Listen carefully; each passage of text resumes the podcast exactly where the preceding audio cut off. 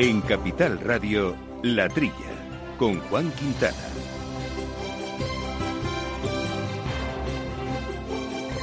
Muy buenos días, gente del campo, y buenos días, amigos del campo y de sus gentes. Bienvenidos a otro programa aquí de La Trilla de Capital Radio donde abordamos esta semana, como siempre, dada esta fase de todavía eh, acoplamiento de nuestras viviendas, este programa desde nuestras casas, un programa que hacemos, como siempre, con Néstor Betancor al mando de los controles eh, técnicos y en los estudios eh, domésticos, es decir, desde su propia casa, también Jesús Moreno, que nos acompaña. Jesús, muy buenos días. Hola, buenos días a todos.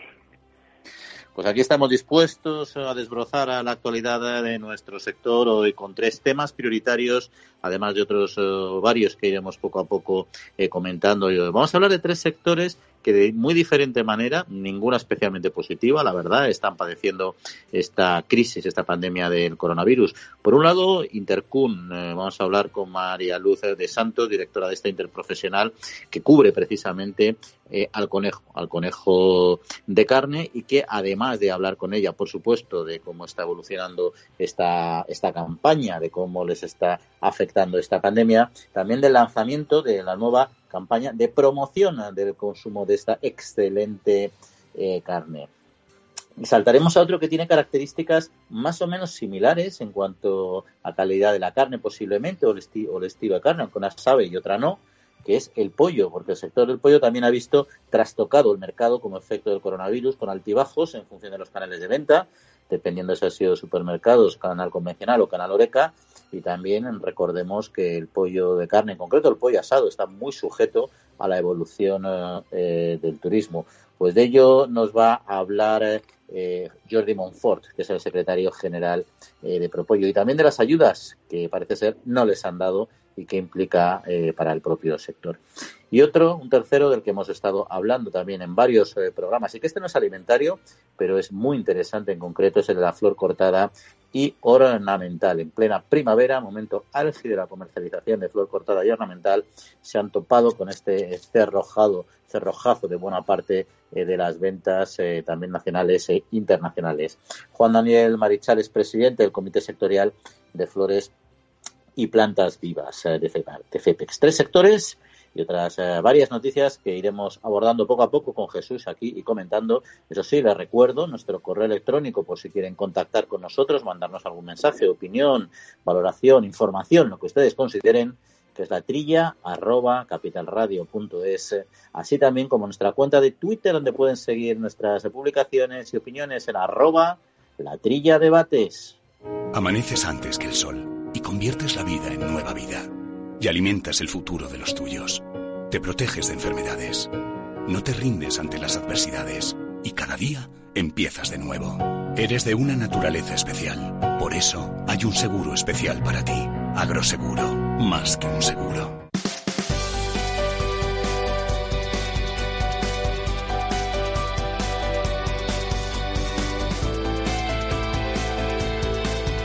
Pues eh, vamos a arrancar eh, con el primer boletín de noticias eh, uno a uno, como hacemos en este nuevo formato de programa. Y empezamos con el empleo agrícola que resiste la embestida del COVID-19. El paro en el sector agrario sufrió un incremento del 2,5% durante el mes de abril con respecto a marzo, situándose muy lejos de las cifras alcanzadas en otros sectores como la construcción y los servicios. Las campañas de recolección y la consideración de actividad esencial ha permitido que sea el sector que menos ha incrementado el desempleo desde que se declaró el estado de alarma. Las organizaciones agrarias han creado bolsas de empleo para facilitar la contratación. Y por su parte, una encuesta realizada por Randstad refleja que más de 100.000 personas en España estarían dispuestas a trabajar en el campo.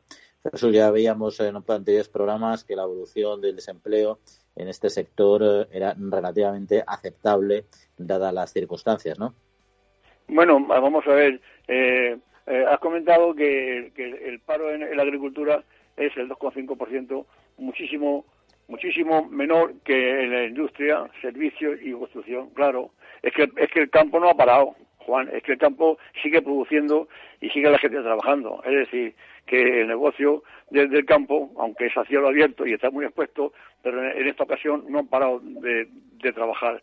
Eh, luego salen también casos casos específicos que estas crisis suelen agudizar los, ingenios. Ha aparecido una cooperativa de, Cáceres que produce que produce carne de, cordero y se ha valido de un de un parado eh, que, que, estaba, pues no encontraba, no encontraba un chofer para, para el camión y sin embargo ha encontrado uno en la lista del paro y, se dedica a, bajar los corderos a puerto para exportarlos a, países, eh, a países árabes. Quiero decir con esto que, que, la gente agudiza y que en general yo creo que eh, como hay medidas que también posibilitan que, que, haya gente en el campo. Es, compatible cobrar el subsidio desde el paro con, con, la, con, la, con las remuneraciones de, por el trabajo, con lo cual esto ayuda a que en el paro, en el campo, no haya tanto paro. Y luego otro, un sector eh, que demandaba ayudas eh, precisamente porque le afectaba mucho el canal Oreca, la pérdida con Oreca, es eh, el de, del ovino y el caprino. Y es que el Consejo de Ministros aprobado finalmente las ayudas para oveja y cabra. Después de las modificaciones que se han realizado sobre los borradores iniciales y a petición del sector y las comunidades autónomas, esta semana se aprobó el Real Decreto por el que se fijan estas ayudas a los sectores de ovino y caprino por la crisis del coronavirus. El importe de las mismas se ha fijado en 12 euros por oveja y cabra y serán un complemento a las ayudas asociadas en la PAC 2020 por lo que no será necesario solicitarlas. Estas subvenciones serán financiadas por el Ministerio de Agricultura a cargo de los presupuestos generales del Estado con un límite de hasta 10 millones de euros. La cifra así, a bote pronto, eh, parece bastante, bastante exigua. Sí, bueno, vamos a ver, esto dispone, ha dispuesto el, Ministerio, como tú has dicho, eh, una cantidad de 10 millones de euros para todo el país si, si se divide por 12 euros por, por, por hembra, ya sea cabra o oveja, resulta que hay, aparecen como auxiliables 833.000 cabezas. Hombre, eso quiere decir que no sé si será una cuarta parte de, las hembras que hay en España de ganado ovino y, y caprino. Eh, luego hay unas condiciones también que no sé por qué se complican eh, la vida un poco en, las normas en general, la administración. Eh, tienen derecho a la ayuda los que tengan más de 50 hembras si son de, de, ovejas, de ovino, y de caprino 30. Pero luego resulta que para aplicar la ayuda aparece aquí una, una fórmula que hay, que hay que hacer un baremo y multiplicarlo por 0,6 y 0,4. De manera que yo he hecho aquí un ejemplo. Un, un ganadero que tenga 200 ovejas al multiplicar por los baremos 0,6 más 0,4, resulta que salen 48. Ya está por debajo de las 50 cabezas que, que, que, que exige esta, esta norma, ¿no? Y luego hay una, una condición también que es difícil de probar. Dice, eh, esta ayuda eh, cuya producción de corderos y cabritos se haya visto afectada por la situación creada entre el 14 de marzo y el 30 de abril. ¿Cómo se, cómo se, cómo se calcula, cómo, se demuestra en los, corderos nacidos de, una fecha a otra? O sea que le ponen unas dificultades a, a, adquirir la ayuda que no sé, las autonomías me imagino que, harán, que lo, harán mejor, un poco con la flexibilidad y, y llegue, lleguen estos 10 millones 10 millones de, euros de la mejor manera posible y más justa a todos nuestros ganaderos de, ovino y caprino. También pueden las autonomías aumentar un poco esta cantidad según sus fondos, según que dispongan de, fondos, ¿no? Si pueden dar a estos 10 millones que, pone el Ministerio con cargo a los presupuestos generales del Estado, también alguna ayuda eh, compatible con esta, que sea de la propia autonomía. De todas maneras, yo creo eh, yo, que, que, que se gasten los 10 millones y que se repartan como mejor se pueda entre todos los ganaderos de, ovino y de caprino. ¿Qué falta de, qué falta hace en esta situación? eh, bueno, yo, yo, ahí lo que, lo que creo, la verdad es una cantidad, como decías tú, eh, pequeña. Eh, sí que creo, sin embargo, que, que es fácilmente controlable cuando las fechas de nacimiento de los animales y también las salidas al mercado. En eso, en cambio, no creo que tuviera demasiado problema para la gestión, sobre todo porque además es una eh, es una ayuda que va a quedar, se va a añadir directamente a lo que son las ayudas eh, eh, asociadas, ¿no? Con lo cual, pues va, lo va a simplificar bastante, ¿no? y luego lo que sí que está claro, y estoy 100% de acuerdo contigo, en que deben de ser completadas con las, con las, sobre todo con fondos de las comunidades autónomas donde es, donde es prioritaria, donde ese sector es muy relevante, pero ninguna ha dado un paso adelante. Mira, en Castilla y León, las organizaciones profesionales agrarias ya están bastante indignadas porque les parece una cantidad muy pequeña, sobre todo si la Junta no, no apoya, igual que en Andalucía, en Málaga han, reaccionado igual, han reaccionado igual también en Extremadura. En Aragón ya eh, ha dicho la Administración, el Departamento de Agricultura, que no va a aportar financiación propia. Es decir, que yo creo que, que ese complemento de ayuda no va a llegar mayoritariamente a ningún territorio y, en fin, se les va a quedar un poco corto. Pero bueno, como tú decías al final, mira, por ahora es lo que tienen y habrá que, eh, que gestionarlo, ¿no? Y luego vamos, eh, vamos a quitar la, O al ovino y vamos a hablar de las ayudas al vino, en este caso eh, de Bruselas, que también ha propuesto medidas. Han publicado un conjunto de medidas en la comisión que tienen como objetivo paliar los efectos del COVID-19 para el sector vitivinícola y entre las actuaciones que se llevarán a cabo, pues cabe destacar una mayor flexibilidad para la vendimia en verde, el incremento temporal en la aportación de fondos europeos para determinadas actividades o el establecimiento de determinadas medidas, por ejemplo, la apertura de la destilación del vino en caso de crisis, las cuales pues también podrían tener eh, eh, carácter eh, temporal. Pero ahora mismo el sector del vino hay que recordar que todavía no está no está en vendimia, aunque le vayamos acercando la fecha.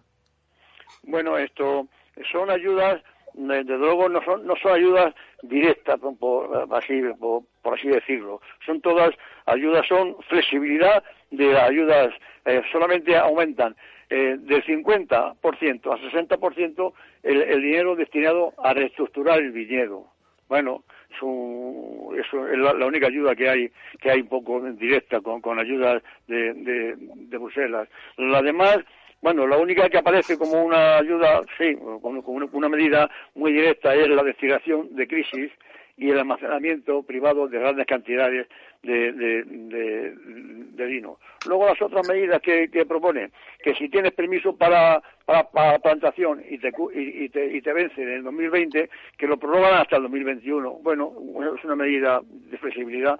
Y también eh, si, si tienes ya autorizado el, arranque, como, que como saben nuestros oyentes, el arrancar viñedo y no seguir en el negocio del vino está, está subvencionado por la Unión Europea, pues si, si el arranque te lo han autorizado para el año 2020, se amplía también para el 2021. Bueno, no, no viene mal esta, esta flexibilidad y, estas ayudas estas ayudas al sector, que como sabemos está en crisis, aunque hemos comentado en, en, alguna ocasión, Juan, que se consume vino en los hogares, ¿no? No, no, sé si compensa el que no se consume en el, en el canal Oreca, en bares y cafeterías, pero hay una serie de ofertas en las bodegas ahora, aparecen todas las bodegas, muchas bodegas de Rioja, que, que, te, te, ponen el vino en casa eh, a un precio, yo, yo creo que asequible, o sea, hacen por vender a los hogares directamente. Bueno, pues hasta ahí este primer análisis de noticias y en unos instantes entramos a fondo con el eh, primer eh, tema de actualidad que ya les decíamos que va a ser el sector del conejo. Seis de la mañana, nadie más en el campo. Pero sé que para tramitar la PAC no estoy solo. Con mil oficinas de Agrobank y más de 3.000 profesionales agrarios, CaixaBank está contigo día a día haciendo todos los trámites de la PAC y anticipándotela cuando lo necesites. Y además, solo por domiciliarla, te llevas una práctica mochila nevera. Agrobank, pasión por el mundo agro. La Trilla, con Juan Quintana.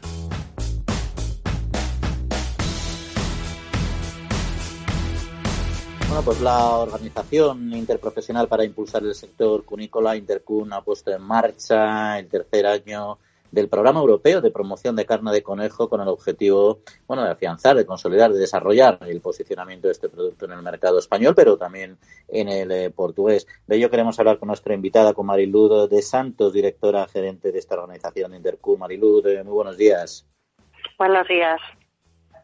Bueno, ¿cuáles son eh, los principales valores eh, que se van a destacar en esta campaña? ¿Van a cambiar algo respecto a los de años anteriores? Bueno, en esencia es un poco lo mismo, eh, profundizando en algunos temas.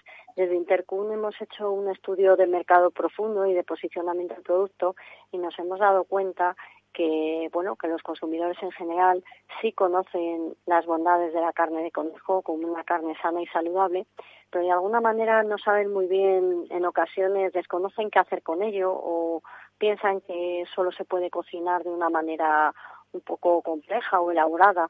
Entonces, a partir de estas conclusiones, un poco que nos ha dado el estudio, pues, eh, como digo, la campaña es continuista, pero profundizando en los aspectos que vemos que hay cierto desconocimiento, ¿no? Entonces, la idea es trasladar al consumidor no solo la versatilidad de la carne de conejo, sino también, pues, lo fácil que es prepararla, ¿no? Eso es un poco, porque como digo, el concepto de que es una carne muy sana y saludable ya lo tienen bastante en general interiorizado, ¿no? Entonces, insistimos más en el otro aspecto. Sí, la verdad es que son muchos años eh, escuchando precisamente un poco los valores eh, de esta carne, pero es cierto que el consumo quizá no repunta a la velocidad que vosotros desearíais. No sé exactamente ahora cómo, cómo están los datos de consumo y cómo han evolucionado en estos últimos años a nivel nacional. Pues mira, los datos de consumo están en torno al kilo de carne de conejo por habitante y año, que comparado lógicamente con otras carnes es poquito. Entonces nosotros no nos rendimos y seguimos insistiendo porque creemos que la carne de conejo es la gran desconocida y en cuanto el consumidor la descubra o la redescubra, eh, sin duda eh, pues romperá a, a comerlo de una manera más contundente por, por lo beneficiosa que es, ¿no? Es una carne blanca y magra, con muy pocas calorías y muy, muy buena pues para, para deportistas, para ancianos, para jóvenes, en fin. Creemos que hay que descubrirla, ¿no? Y crees, Mariluz, porque ahí yo creo que un efecto, que es el efecto mascota de alguna manera, ¿no? Que a mí me da la sensación, sin tener datos, de que a determinadas familias les ha frenado, ¿no? Pues eh, los niños que lo asocian a otro tipo de, de, de, animal, en este caso no de producción, ¿no? Eh, eh, en su opinión, ¿piensa que eso al final se va a terminar superando o eso es algo con lo que con lo que ya tienen que contar de forma permanente para, para el futuro? A ver, eh, es, evidente que eso puede ser uno de los frenos del consumo, pero también los niños tienen en casa acuarios y peces y comen pescado. Es decir, creemos que, que es un tema de, bueno, situar cada, cada cosa un poco en su sitio. Como te decía, habíamos hecho un estudio de mercado y sin duda ese es uno de los frenos, hay que trabajar en ello, pero no es eh, esencialmente significativo. Creemos que hay margen de mejora y, en ello estamos trabajando. Porque a nivel de producción España también es un gran productor, ¿no? Perdón. Eh, eh, Mariluz, mira, soy Jesús Moreno. Eh, ah. Que te quería hacer. Mira, llevas toda la razón en cuanto a la bondad de. de, de, ¿Me oye, Mariluz? Sí. Sí, sí, sí, perfectamente. sí, bueno. No, que llevas toda la razón en cuanto a la bondades de la carne de, de, de, conejo. Yo soy un consumidor de, de conejo. La clave está en que sepa la gente que, que, que, en casa también se, se, puede hacer. Yo creo que el público en general tiene unido el concepto de conejo con el campo, con, conejo al ajillo, con que solamente lo saben hacer en el campo. Y, y esto es, es, una lanza que, que, tenéis que, romper. La carne de conejo se puede hacer en casa como otra cualquiera, como pollo, se puede hacer el conejo frito, conejo al horno, conejo de, de, de todas maneras. Quiero decir que cuando se rompa esa lanza, yo creo que podéis, vamos, podéis vender más conejos para los hogares. Ahí está la clave para mí. Sí, efectivamente, eh, nuestro planteamiento en esta campaña es hacer cotidiana la carne de conejo, es decir, eh, provocar, como usted dice, que, que lo consideren pues una carne más dentro de una dieta variada y equilibrada, además una carne muy sana, ¿no? Entonces, efectivamente, estamos haciendo mucho hincapié en formas de preparación fáciles y sencillas, pues como pueden ser a la plancha vuelta y vuelta, ensaladas al horno, que son las formas de cocinado que utiliza la gente de hoy, ¿no? Y que está adaptado un poco, eh, bueno, pues eso, al ritmo de vida que, que, una vez que nos desconfinen volveremos a llevar de un poco, pues, de poco tiempo, el que tenemos lo queremos dedicar a nuestras familias, a nuestros amigos, ¿no? Y efectivamente, pues, eh, tenemos que poner en valor las características, pero también insistirle a la gente en que existen nuevos formatos muy cómodos y unas formas de preparado también muy sencillas, ¿no? Rompiendo un poco ese mito tradicional quizá de los guisos y demás, que están muy ricos, pero que hay otras formas de consumirlo mucho más sencillas. Sí, María, eh, Mariluz, te, quería preguntar también por el tema de la producción, ¿no? Porque España yo entiendo que, que ahora mismo también somos grandes productores, ¿no? Dentro del escenario europeo, al menos. Sí, España ahora mismo es el primer productor europeo de carne de conejo.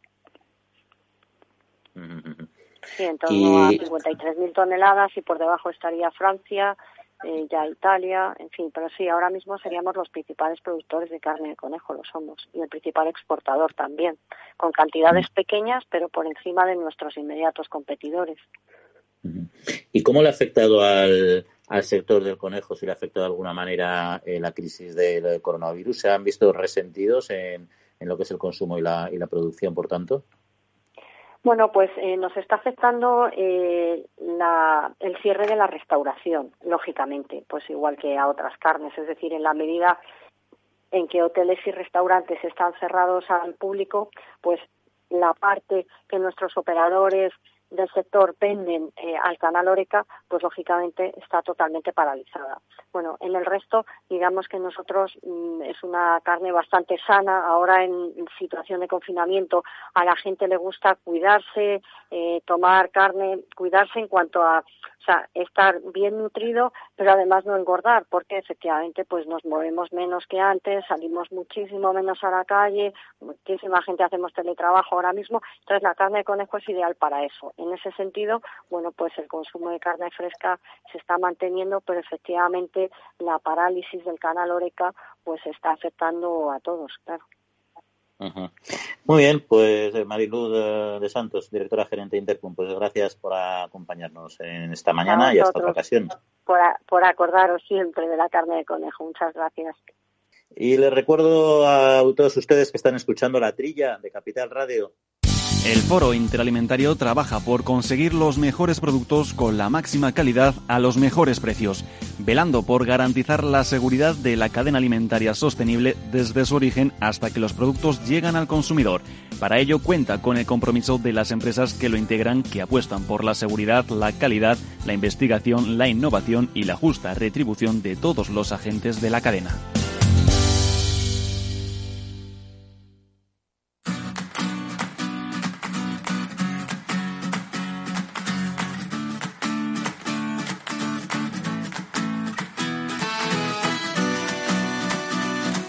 Pues vamos a seguir hablando de otros temas de actualidad eh, del sector, por ejemplo, de la estabilización de la compra de alimentos de los españoles. Así lo muestran las cifras de panel del consumo alimentario en hogares que ha sido publicado por el eh, Ministerio de Agricultura, Pesca y Alimentación.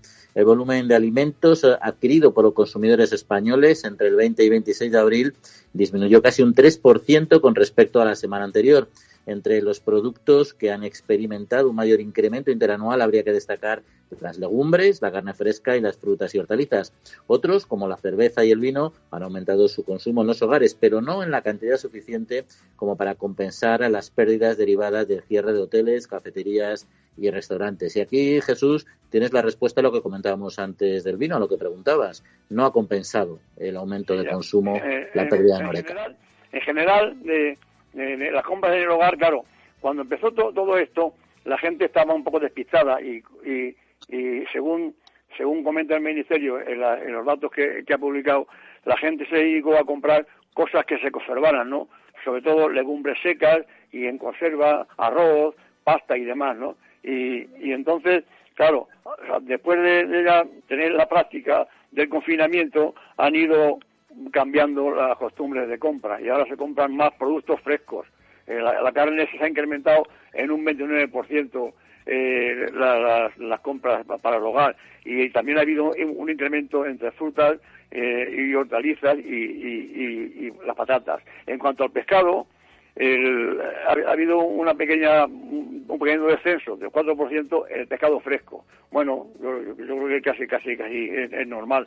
Pero sin embargo ha habido un incremento del 18% en, la, en, en, las ventas de, de, pescado congelado.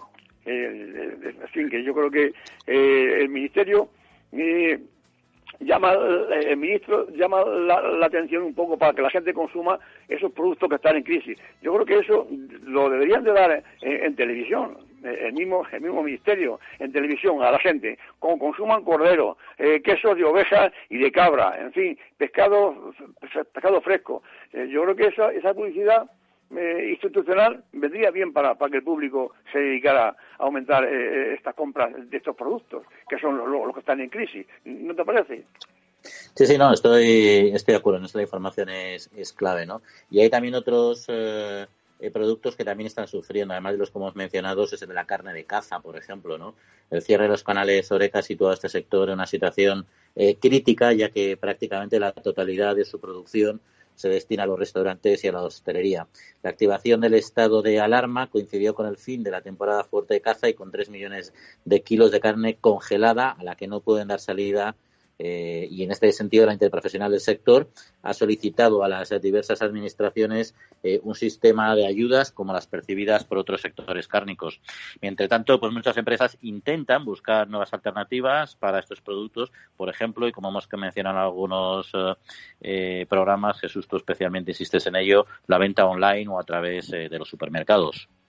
Bueno, es que la carne de caza Efectivamente, la carne de caza, eh, la gente quizás no sepa que de la caza mayor, los, venados y, los jabalíes, la gran mayoría se exporta a Europa, a países que son consumidores de ese tipo de caza. En España esta, esta, esta carne se consume más bien en, los sitios donde se caza, ¿no? No, no, no tiene una gran expansión en España la carne de caza. Algún restaurante que otro hay dedicado a, a, platos de caza, pero, pero son los, los, los de menos. Aquí la crisis viene, ahora bueno, todavía la, la temporada pasada ha terminado en marzo y ahora están manipulando la carne de, la temporada pasada. Pero es que en el mes de octubre empieza la, nueva campaña de, caza y ahí es donde el sector teme teme que, que, se produzcan los, excedentes. Hay una gran limitación, eh, sobre todo en las exportaciones, por, cuestiones de, transporte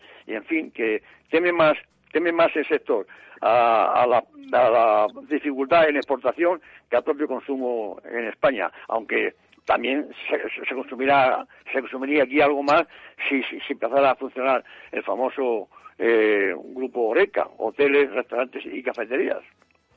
Bueno, irá, irá poco a poco, irá poco a poco poniéndose en marcha, esperemos por el bien de todos, sobre todo por nuestro sector turístico y de servicios, ¿no? Pero vamos a cambiar eh, de tercio, Jesús, si te parece, vamos a dejar el, coronavirus un momento aparcado, vamos a hablar eh, del alcornoque, de los alcornocales, de la enfermedad eh, que se llama la seca que la sequía parece que no predispone a sufrirla. Nuestra enfermedad es considerada como una de las más dañinas del mundo y afecta a más de mil especies vegetales, coloniza las raíces de las plantas y llega a causar la muerte del árbol. El resultado de un estudio llevado a cabo por la Universidad de Córdoba y el Instituto de Recursos Naturales y Agrobiología de Sevilla ha revelado que la sequía no predispone al árbol a ser infectado, es decir, no favorece esta infección. El patógeno Phytophthora cinnamoni es el causante de esta enfermedad, conocida como la seca, decíamos, ¿no? Y provoca importantes daños en pareja, en parajes eh, de gran relevancia a nivel nacional, por ejemplo, la dehesa, y actualmente no existe un sistema eficaz para su cura. Ya, fíjate, claro, eh, eh, en contra de, la creencia que existía, según dicen los propios investigadores, de que de que la sequía podía afectar al desarrollo de, de, este pseudo, eh, es el, la fitosfora cinemanoni, es, es un pseudo hongo. Pues entonces, este estudio que han hecho en, Córdoba y en Sevilla ha venido a demostrar que es al contrario. Es decir, que este pseudo hongo necesita para movilizarse la humedad. De hecho, han, comprobado que cuando ha habido inundaciones y se han, y se han inundado los troncos de, los alcornoques, ha, sido cuando ha, proliferado este, este hongo. Con lo cual han llegado a la conclusión de que es al contrario. La sequía, la sequía podrá afectar en cuanto que le falte el mínimo de humedad a un árbol para que crezca, pero la sequía en realidad no afecta, sino que favorece la no proliferación de, este hongo. Es un, estudio muy interesante porque, oye, esto afecta a todas las especies Quercus, que son las que se mantienen, donde se mantiene toda la cabaña de, cerdo ibérico. Tú ves si es importante esto. Y hablando de, de plantas, ya que estamos en este ámbito, Bruselas ha evaluado el riesgo acumulativo de los pesticidas, ¿no? La autoridad europea de Seguridad Alimentaria publicó los resultados del estudio que se ha llevado a cabo para evaluar el riesgo que tiene para las personas la exposición acumulativa en la dieta de residuos de pesticidas en el sistema tiroideo y en el sistema nervioso. Durante el periodo de consulta de los documentos finales de este estudio, la Autoridad Europea de Seguridad Alimentaria, la EFSA, ha recibido comentarios de todas las partes interesadas relacionadas pues, desde el mundo académico, organizaciones no gubernamentales, asociaciones comerciales y también diferentes instituciones eh, de carácter nacional. Un interesante estudio, a ver qué, concluye qué conclusiones se derivan. Efectivamente, Juan, yo creo que la EFSA, que eh, como es, en sus siglas por, eh, en inglés es Autoridad Europea de la Seguridad Alimentaria, la EFSA, digo, se, se, ocupa de nosotros. Yo estoy convencidísimo. O sea, es una, una, este, una, una, entidad muy seria que está siempre pendiente de aquello que pueda perjudicar a la salud humana. Como tú has dicho, este estudio se ha centrado en lo que afecta al sistema de tiroides y, y, y, a, y, a, también sobre el sistema nervioso, pero van a seguir los estudios con, con, otras posibles enfermedades. O sea que hay que tener tranquilidad. Todo lo que se consume está por, está, está por debajo del umbral de seguridad en cuanto al residuo de pesticidas. Eso lo, lo hemos mantenido en el programa muchísimas veces, que lo que diga la EFSA, así entre comillas y vulgarmente, va a misa. Pues eh, a misa también va Jesús eh, lo que es la desescalada, desescalada en general de todos los sectores, desescalada del confinamiento en las familias y también la desescalada para el sector primario al igual que otras actividades, pues bueno, este sector entró, el, entró también en fase cero de desescalada de la pandemia. Para el sector primario, esta nueva etapa, la verdad es que no introduce grandes cambios, ya que no, pues no ha cesado su actividad, como siempre recordamos a lo largo del periodo de confinamiento, pero sin embargo, la orden eh, que permite que dos personas por cada fila de asientos en el transporte privado eh, pueda ir eh, en los desplazamientos ha supuesto un gran alivio ya que favorece una mayor comodidad y menor coste, sobre todo para el traslado a los centros de trabajo. El sector ahora espera la apertura de los mercadillos, también de venta directa, donde ven posible garantizar las medidas de protección, así como restaurantes y cafeterías para poder recuperar este importante canal de comercialización y del que algunos subsectores son totalmente dependientes, aunque esta segunda parte va a ser, yo creo que un poco más lenta. Ya, ya comentamos en su día, Juan, que, la primera norma de desplazamiento de los obreros en el campo, por la cual en una furgoneta de nueve plazas podían ir tres personas, claro, el sector se puso las manos a la cabeza. Claro, es que, que, cuántas cuántas furgonetas eh, o cuántos viajes tiene que hacer una furgoneta. O, sí, de hecho, llegaron a faltar en el campo furgonetas. Es que, es que era una barbaridad. Ya han recapacitado y esta nueva norma hay un respiro muy aplaudido por Asaja, por la COA, por la UPA, por, todas las asociaciones de agricultores. Ahora pueden ir en una furgoneta de nueve, podéis seis personas. Oye, y en un coche de, cinco plazas pueden ir cuatro, dos, dos, esa, eh, dos delante y dos detrás. Es, es, una cosa muy lógica, porque es que estaban, estaban impidiendo, vamos, encareciendo muchísimo el, el transporte de la gente al campo, ¿no? En cuanto a los mercadillos, pues sí, eh, depende de los ayuntamientos, a ver si con este, este paso que se va a dar ahora hacia eh, la, el, este cero o el uno, a ver, los ayuntamientos con normas de seguridad que son que son relativamente fáciles de hacer porque en un pueblo hay espacio suficiente como para separar los puestos de, de frutas y hortalizas en los mercadillos y para tomar las medidas de distancia de seguridad. Este paso también hay, hay que darle bueno, pues vamos a cambiar de tercio porque hay un, un sector uh, agrario, pero no, no alimentario, que ha sido uno de los que más ha sufrido eh, la crisis, del que hemos hablado regularmente aquí en la trilla, que es el de la flor cortada y la flor ornamental. ¿Qué está sucediendo con este sector? ¿Qué apoyo están recibiendo? ¿Qué va a pasar con esta campaña y con la de años eh, venideros? Queremos uh, conocerlo con Juan Daniel Marichal, que es el presidente del Comité Sectorial de Flores y Plantas Vivas uh, de FEPEX. Eh, eh, Juan, muy buenos días. Sí, bueno, buenos días, ¿qué tal? Bueno, pues aquí sí. desbrozando un poquito la actualidad de, del sector y viendo un poco los problemas eh, que están surgiendo, ¿no? Porque su sector entiendo yo que es de los más afectados. Lo que no sé si tienen ya una valoración de cómo les ha impactado finalmente o les está impactando esta, esta crisis. Sí, la valoración se hizo en principio en los primeros días de los estados de alarma. Se, se cuantificó las pérdidas ocasionadas o la suspensión de, de las ventas en su totalidad.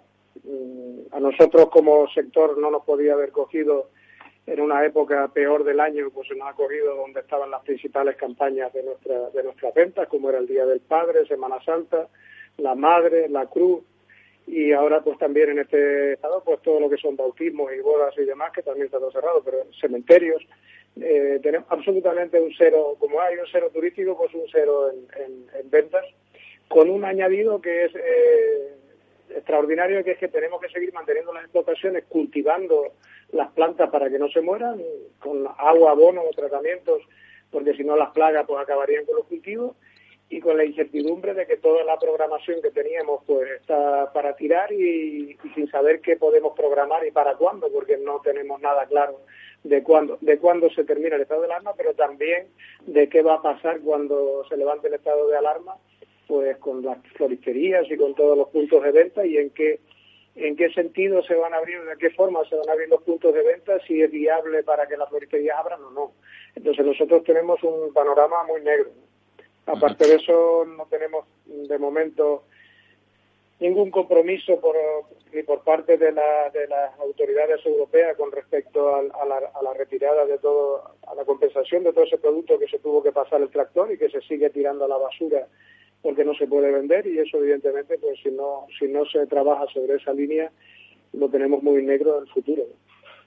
Sí, porque por lo que por lo que nos dice de esa necesidad de seguir manteniendo las explotaciones, las flores, las plantas, etcétera, eh, supone que tienen que seguir gastando con unos costes eh, eh, fijos y sin ingresos. Supongo que eso les generará unas tensiones de capital circulante de financiación importantes. ¿Ha habido ayudas o hay ayudas previstas en esta línea por parte de las administraciones europeas, nacionales o regionales? No, el, último reglamento de de la Unión Europea, creo que era 594-2020, pues no se nos ha tenido en cuenta. Nos viene a decir que los agricultores, asociaciones de agricultores, organizaciones de productores o organizaciones interprofesionales, eh, que celebráramos acuerdos para adoptar decisiones sobre la retirada de la, del mercado de la mercancía excelente y la distribución gratuita. Yo no sé si es una tomadura de pelo, pero sí creo por lo menos que es una falta de respeto hacia el sector a nivel europeo que, que después de todo lo que hemos tenido que perder nos digan que tomamos medidas para la distribución gratuita de nuestros productos, con lo cual eh, no solamente el perderla, sino tener que cosecharla y manufacturarla para regalarla, ¿no? Y, sin haber adjudicado ningún presupuesto al respecto para, la, para el sector de ornamentales en, en Europa. ¿no? Yo creo que Europa tiene que ser mucho más sensible con este tema y, y más serio, porque a nosotros, a mí personalmente me parece una falta de respeto que nos vengan a decir esto para eso. No es necesario que nos digan nada, ya nosotros estamos regulando el mercado, lo tenemos muy regulado. Está todo cerrado, fácil de regular, ¿no? El futuro, pues el futuro es incierto, ¿no? Y, y, tratándose de, este, de esta forma de actuar, pues más incierto todavía, porque ¿qué hacemos? No, no sabemos cuándo se va a levantar lo que le comentaba, no sabemos cuándo se va a levantar el estado de alarma ni a qué condiciones, ¿no? Y cómo va a quedar la gente después para el consumo de, de producto, ¿no? Y qué vamos a programar, porque hay un montón de productos que es programable, ¿no? Entonces, si no sabemos lo que va a pasar con el mercado, de qué manera podemos programar nuestra, nuestro, nuestra siembra. Y, luego tenemos el coste de los productos, llámese rosa, llámese eh, anturios, eh, llámese montones de, plantas que tiene que seguir cultivando, seguir cortando la flor y tirándola a la basura y tratando y regando y abonando, porque si no las plantas se mueren, con lo cual el drama sería mucho mayor dentro de, unos meses. Nosotros tenemos llama, la, llama la atención el tema de las ayudas de la autorregulación, porque como bien dices, igual que ha habido en otros sectores donde hay ayudas a la retirada de producto, y pero van lógicamente con, compartidas económicas. Luego, más o menos, ya, ya eso es otro cantar, ¿no? Pero en todo caso, estando dotadas económicamente, la autorregulación como tal eh, no lo está y aporta, aporta poco. Porque en otros países, eh, una vez que la Unión Europea ha tomado esta decisión de permitir la autorregulación, pero sin aportar ayudas específicas. ¿Se están tomando medidas específicas en otros países con fondos nacionales que apoyen al sector o, esto está siendo común? Hombre, Italia, Italia, Holanda, Alemania han tomado ayuda, han, han, han, puesto ayuda para los productores, ¿no? Entonces, pero yo creo que eso es una cuestión que desde la Unión Europea tendría que, que ponerlas o autorizar a los países para que la pongan, pero yo creo que es una cuestión de la Unión Europea, porque todo el sector a nivel europeo está, está, está perjudicado, ¿no? está afectado por, por, por, por la crisis del coronavirus. Entonces, el venir a decirnos que nos autorregulemos nosotros o que retiremos nosotros gratuitamente y la distribución gratuita del, del mercado, no sé si pensarán que somos ricos, pero yo creo que ahora mismo el, el, circulante de las empresas es cero. ¿no? Eh, llevamos ya dos meses gastando sin tener un solo ingreso. ¿no? Entonces, está claro, también tenemos la cuestión de los ICOs. Hay empresas que han firmado ya ahorita tres semanas los ICOs y no tienen el dinero porque la banca le dice que no que no, no, han, no se ha, previsto la, la, inyección de dinero desde el Estado a la banca, entonces tienen los ICOs firmados en las notarías, pero no tienen el dinero. ¿no? Si a esto le sumamos que no tenemos ningún ingreso, pues no es difícil entender en la situación que se encuentra el sector. ¿no? Y esa tensión del capital eh, circulante, que es evidente dada la situación que se está produciendo, eh, ¿está generando o tienen previsto que genere eh, roturas en el sector, cierres de empresas, etcétera, de cara a esta campaña o incluso a, 2000, a, a 2021? Personalmente yo creo que si no se toman unos acuerdos y se hace eh, una contribución a todo el producto que se ha tenido que, destruir y, pasarle los tractores, eh, que está cuantificado, se puede cuantificar por el mismo periodo del año anterior, que son contabilidades que están cerradas, las empresas lo tienen muy difícil para volver a, para sobrevivir, digamos, ¿no? Y luego también tenemos la incertidumbre que va a pasar con los entes cuando se termine el estado de alarma las empresas no están en disposición de absorber el 100% del personal eh, que están en los ERTES eh, en, una total incertidumbre de mercado y de, futuro, de programación de futuro, de siembra y, de lo que pueda pasar. Entonces, todas esas cosas hay que regularlas con sentido común. Nosotros no pedimos sino sentido común que prevalezca el sentido común, lo que es realmente el criterio de empresa y criterios profesionales. No Nosotros no entendemos de política ni nos interesa la política, nos interesa que nuestras empresas sigan adelante. Yo creo que siempre será más económico para el Estado que, una posible compensación a las empresas y que mantengan el empleo que estar pagando la seguridad social y los verdes a los trabajadores. Yo creo que ninguna empresa quiere cerrar. Si cierra es porque no le queda otro remedio. Y ya para terminar, supongo que las exportaciones eh, estarán también eh, eh, paralizadas, ¿no? Las exportaciones, lo que es planta, algunos han podido sacar algún que otro container desde la península a Europa, a los países que sí tienen abierto ya lo que son los centros de jardinería y demás, pero en España sigue sigue la cosa muy mal. Muy bien, don Juan eh, Daniel Marichal, presidente del Comité Sectorial de Flores y Plantas Vivas de CIPAX. Pues gracias por acercarnos a la realidad de este sector. Gracias a ustedes por, ponernos voz. Un abrazo a todos. Un abrazo y les recuerdo que para cualquier cuestión nos pueden contactar a través de nuestro correo electrónico en la trilla arroba capitalradio.es o nuestra cuenta de Twitter en arroba la trilla debates. Amaneces antes que el sol y conviertes la vida en nueva vida y alimentas el futuro de los tuyos. Te proteges de enfermedades. No te rindes ante las adversidades. Y cada día empiezas de nuevo. Eres de una naturaleza especial. Por eso hay un seguro especial para ti. Agroseguro. Más que un seguro. El Foro Interalimentario es una asociación sin ánimo de lucro que agrupa empresas punteras del sector agroalimentario que trabajan con más de 22.000 pymes y productores primarios.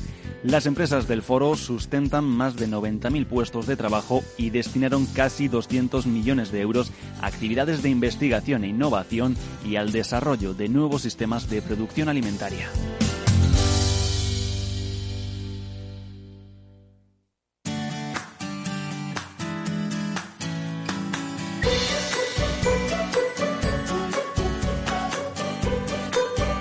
La Trilla, con Juan Quintana, Capital Radio.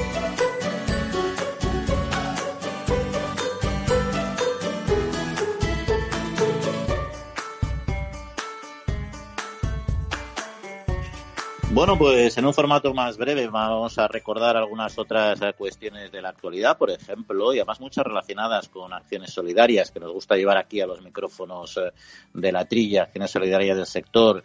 Y es que a través de Cruz Roja Española y del Banco de Agua Solidario, la Asociación de Aguas Minerales de España, ANEAVE, ha donado hasta la fecha más de un millón de litros de agua mineral embotellada para cubrir las necesidades de la población más vulnerable ante la crisis sanitaria. Y por otro lado, la marca de tomate líder en el mercado, Cumate original, de origen almeriense, saben, y producida en Almería, Murcia, Granada y Portugal también, gracias a sus eh, diferenciadoras barquetas que, bueno, ya saben que están totalmente cubiertas, garantizan que el producto eh, no ha sido manipulado desde su, desde su salida en origen, donde las medidas sanitarias de desinfección ahí sí son estrictas hasta que llega a su hogar. Y además, esta marca ha lanzado una campaña de publicidad multicanal para homenajear y agradecer a todas aquellas personas que están cumpliendo en el quédate en casa y la idea y la idea que han lanzado ellos es eh, tú sí que sabes. Y por otro lado, una iniciativa muy original y muy interesante que seguro les va a gustar y es de la interprofesional agroalimentaria del ovino y caprino de Interovic que ha puesto en marcha el proyecto Compartiendo Soledad por el que todo aquel que lo desee puede llamar a un número de teléfono y pedir a la operadora que le pase con cualquiera de los pastores voluntarios que colaboran con esta iniciativa. Bueno, pues todas esas personas pueden encontrar el apoyo de quién? Pues de personas, de gente tan acostumbrada a estar en largas temporadas solo como son los pastores, que de hecho han hecho de ello eh, su modo de vida. Y si, por si tienen curiosidad y quieren llamar y charlar con los pastores, pues ya el número de teléfono se lo digo directamente si quieren tomar nota. El 91 002 7479 el 91002 7479 y nos vamos eh, a otra interprofesional la de la de la del vacuno es Provacuno que ha obtenido la medalla de oro en la categoría Branded Content de campañas institucionales y genéricas que otorga la Feria Alimentaria por la serie documental también vinculada al coronavirus que se llama, y la conoce muy bien, Fans del Vacuno y su posterior campaña de marketing y comunicación. Y seguimos con otras iniciativas solidarias. La Alianza para una Agricultura Sostenible, ALAS, ha distribuido mascarillas FFP2 que saben que son ah, de uso profesional y máxima seguridad y también envases de gel hidroalcohólico a agricultores y operarios del campo en el inicio de la campaña de recolección de fruta de hueso, la fruta temporada, gracias a la donación de estos equipos que ha realizado la AEPLA, la Asociación Empresarial de, para la Protección de las Plantas, que es uno de los socios eh, de ALAS. Y ya finalizamos con una noticia onomástica, en este caso ya no tiene que ver con coronavirus, y es que la agrupación española eh, de entidades aseguradoras de seguros agrarios combinados, Agroseguro, ha celebrado su 40 eh, aniversario. Desde 1980 gestiona el pool de coaseguro que opera en España para facilitar a los productores la protección del seguro agropecuario. El primer plan de seguros agrarios combinados ofrecía coberturas contra los riesgos de pedrisco e incendio fundamentalmente y para un número limitado de producciones. Por ejemplo, ¿cuáles eran? Cereales de invierno en secano, uva de vinificación, manzana, tabaco y cítricos. Es decir, muy pequeñito todavía ese germen de, de organización, de pool, ahora mismo abarcando muchísimos más servicios, muchísimos más siniestros, pero ahí estamos, 40 años, así que les damos la fe, les felicitamos desde, desde aquí.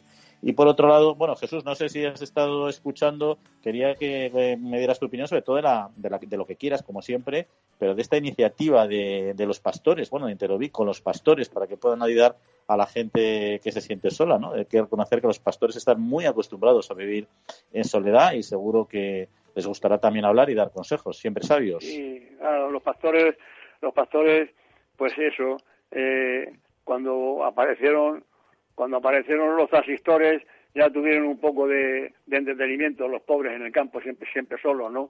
Eh, siempre acompañados de, la música o de la radio. Pero esta iniciativa me parece, me parece, vamos, perfecta, ¿no? Gente que anda todo, todo el día, todo el día eh, eh, en el campo solos, sin, tener con, quién hablar, esta, esta iniciativa de Enterovip para que por un teléfono se, les pueda pasar, tú fíjate qué, qué paso, ¿no? Que puedan tener, que puedan tener su, su móvil y comunicarse con, con el exterior, porque vivir en el campo es, vivir en soledad absoluta. Me parece maravilloso. Luego has comentado lo del agua y dice, bueno, el agua no es nada. Hombre, el agua el agua es mucho, un, agua sana y, un agua que eh, en este, y, más en, estas circunstancias, ¿no? Que en las que estamos que con medidas eh, de sanidad eh, extremadas, pues que, que, que, repartan agua agua mineral de una manera gratuita me parece también una obra, aunque no se le dé importancia, no es que es agua, bueno, es agua, pero es muy interesante esa donación. En cuanto cuando has comentado, Juan, has hablado con, con, el, con el responsable de, del comité de, flores y plantas de vivero. Claro, las flores eh, es un sector, fíjate, casi nadie pensamos en él. Es curioso, ¿no? Como no es alimentación, como no es ganado, como no es queso, como no es vino, como no es tal, la, la planta, pues son tan agricultores como todos los demás. Claro, el que más y que menos que, que usa las flores en la ciudad. Pues el día de la madre, cuando tu mujer cumple años, pasa que cuatro veces al año. Pero claro, no sabemos, no pensamos en que detrás de estos puestos de flores que hay tan maravillosos, hay agricultores que están detrás. Y como ha dicho, eh, como ha dicho este, el señor Marichal, eh, las plantas, como no las cuides, aunque las cortes y las tires, como no las cuides, las abones y las riegues, pues eh, es peor todavía, dejan de, producir. Quiero decirte que, que están, están siendo poco sensibles en Bruselas con el sector de las flores. Eso que no sé qué pasará en Holanda, que es la, la, reina de, de, la flor, de, la flor. Eh, no sé si influirá en que Bruselas se acuerde de, de, apoyar a este sector. Les digo que es muy, pues muy original porque no es comida, claro.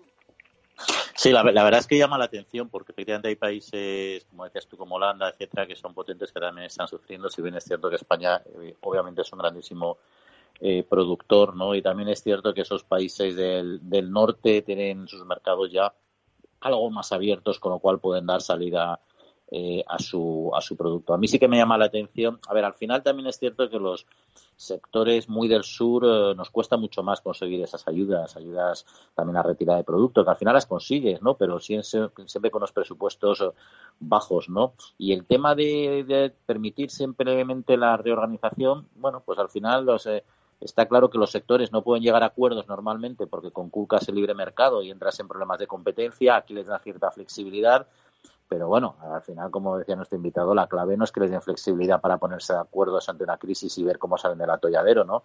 Sino que igual que otros sectores, que tampoco piden nada que no tengan otros, les permitan, les den algún tipo de apoyo financiero. Y en su caso en concreto, es que los problemas de tesorería son, son muy serios, ¿no? Pero bueno, veremos qué es lo que pasa. Por cierto, que te habrás dado cuenta que el sector sigue muy activo con todo tipo de iniciativas eh, eh, solidarias, ¿no? A mí también me ha gustado la de la de Alas y AEPLA, pensando en los en la gente de campo que ahora tiene que en las peonadas que tienen que ir a recoger la fruta dulce, bueno, pues que también estén, estén protegidos porque ahí van a estar, aunque están al aire libre, pero trabajan intensamente, muchas veces en, espacios más pequeños y es bueno que estén, se sientan seguros a la hora de trabajar.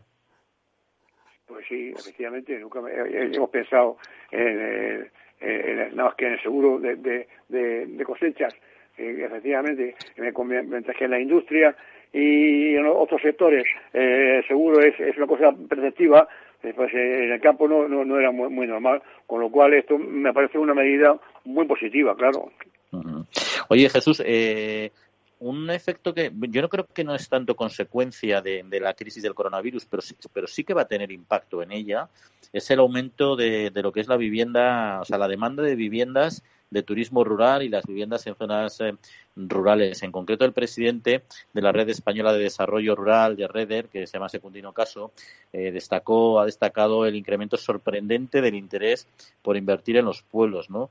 Eh, también es cierto que hacen falta, y así lo demanda REDER, más médicos, más profesores y mejor acceso eh, a Internet, ¿no? Eh, pero sí que se ha notado por parte de los ayuntamientos y las propias entidades territoriales que gestionan proyectos financiados por la Unión Europea, como pueden ser los grupos de acción local que gestionan programas LIDER o PRODER, que ha habido un aumento sustancial de proyectos para invertir en, casas rurales particulares o también para destinar al turismo cuando pase la crisis eh, del coronavirus. Yo creo que esto es una tendencia que, que se va a mantener en los próximos meses y años.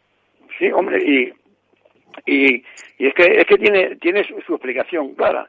Si cogen las cifras de de, de, los infectados eh, por, por zonas, claro, que duda cabe que Madrid y Barcelona, por, por 3 eh, millones de habitantes, las zonas que, que están más tranquilos en ese sentido son las zonas donde hay menos población. Con lo cual está claro que en el campo, pues, pues, pues, pues hay mucho menos probabilidad de, que se contamine la gente y mucho más fácil de tomar medidas, hay más distancias y todo, tal. Con lo cual, esta tendencia eh, tiene su está eh, está bien pensada, ¿eh? O sea, que esta esta, esta tendencia que en un futuro, o, eh, pero vamos, inmediato, este mismo año, este año la gente, yo a la playa, que no me van a dejar estar junto con los demás y demás. Yo me planteo irme a una casa en el campo, estoy tomando fresco, estoy encantado y, con, mucho menos riesgo. O sea, esto va a influir, va a influir en esta expansión de, las casas rurales, ya verás. Pero no, pero para quedarse, ¿eh? para, para, para ahora y para el futuro. ¿eh? Porque la gente va a tener tendencia a no conglomerarse. Eso está claro. Sí, porque porque además aquí la aquí la, la, la, gente, el ciudadano y ciudadana, ¿qué es lo que ha visto? Ha visto primero que no sabemos si el coronavirus va a repuntar el año que viene otra vez, etcétera. Y oye, ya han visto, no solo han visto las barbas del vecino arder, es que han visto las propias. Hay muchas personas que llevan dos meses confinados en espacios muy pequeñitos, ¿no? Y entonces dicen, bueno, oye, pues yo pues tengo un dinerillo, pues voy a aprovechar, invierto en sitios que a, día de hoy, luego esto ya veremos cómo repercuten los precios de mercado, pero a día de hoy son bastante más económicos que otros espacios y que playas y que playas eh, ya muy posicionadas, etcétera, y tienen su pequeño espacio donde viene en otoño y bien posteriormente en futuras crisis, porque una vez que nos hemos acostumbrado en España y en Europa y en el mundo a, actuar de esta manera, posiblemente se repita con otros posibles virus o, o problemas sanitarios, ¿no? Y entonces ya tienen ahí esa, esa previsión, ¿no? Y yo creo que eso, eso se va a desarrollar eh, de manera rápida, como tú dices, previendo ya el otoño y luego ya se va a sostener en el tiempo. Lo que pasa es que una cosa es una segunda residencia y otra cosa son los servicios para ya para primera residencia y para realmente sostener un tejido económico sólido como bien dice Reder, eh, muchos de los pueblos tienen que desarrollar los servicios públicos y privados que permitan a la gente verdaderamente vivir ahí con comodidad, porque todavía, aunque no lo parezca, hay muchas zonas en España, e incluso en provincias como Madrid, que son altamente desarrolladas, con pueblos de menos de 200 habitantes, hay muchísimos y, por lo tanto, con los servicios mancomunados y alejados de los cascos urbanos. ¿no? Así bueno, que pues, veremos. todo eso va, a influir. Oye, porque ahora mismo la gente trabaja desde casa, ¿no? Eh, con, la, con los ordenadores. Pues en vez de ser segunda residencia, si, si, tú trabajas en una empresa de, de, tecnología en la que puedas trabajar desde casa, pues estás viviendo en tu pueblo y trabajas desde casa. Fíjate tú, es que el ser humano enseguida tiende a autodefenderse. Yo todos los amigos que tengo de Madrid, vamos, todos los, amigos que, que de Madrid y que tienen finca o, que tienen pueblo, se fueron a, a de marzo y ya no han vuelto a aparecer. Se han ido a buscar la soledad al campo, a un pueblo, en fin, es curioso eh, la reacción humana cuando, cuando viene una cosa como esta. ¿eh? Oye, y vamos al mundo de los tractores. Nos quedan un par de minutillos, pero sí me gustaría tocar este tema contigo, Jesús, y es aprovechando, bueno, es una nueva normativa de abril, el Real Decreto 448 barra 2020, ¿no? no se pueden vender tractores de más eh, de 40 años sin determinadas eh, medidas, por ejemplo, sin estructura de protección frente al bloque homologado, los ROPS que se llaman, y tampoco se le podrá dar de baja de forma temporal ni para cambiarlo de actividad, salvo herencias, ¿no? Es una medida destinada en principio a reducir los accidentes que se producen en la agricultura. No, sé qué te parece y en qué nos puede afectar.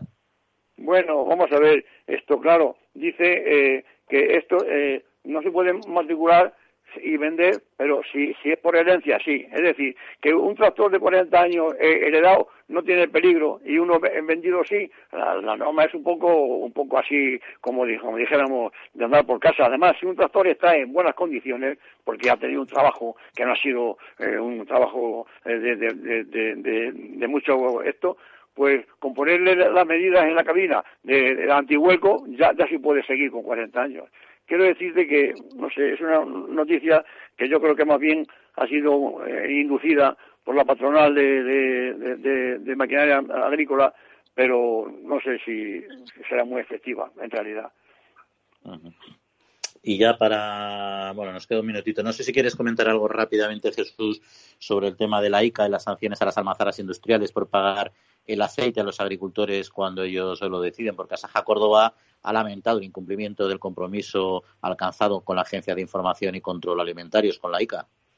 Sí, sí siempre hemos dicho, cuando nos hemos referido al robo de, aceituna, siempre hemos dicho que donde había que ir, a, a hacer inspección a las almazaras, que es donde llega donde llega la aceituna robada. Este no es el caso de la inspección actual, pero tiene algo que ver. Las almazaras no cumplen con la ley de, de la cadena alimentaria. Le entregan la aceituna y, y, no la pagan a su, tiempo, sino que se, valen de, una ley para pagarla cuando está hecho el aceite, cuando lo tienen vendido y no cumple con el mes que hay de plazo para pagar el fruto a los 30 días de, entrega. O sea que ahí tiene la ICA que emplearse, eh, en ese sentido. Jesús, se nos acaba el tiempo, nos quedan 30 segundos, lo justo para despedir a Néstor Betancor, agradecer al mando de los controles técnicos, que pases muy buena semana, Jesús, y además ya con San Isidro el bueno, viernes igualmente, próximo. y todo el mundo a cuidarse, ¿eh? Todo el mundo a cuidarse. Vale, un abrazo a todo el mundo, que pasen muy buena semanita y en siete días volvemos a estar con ustedes. Eh, que descansen.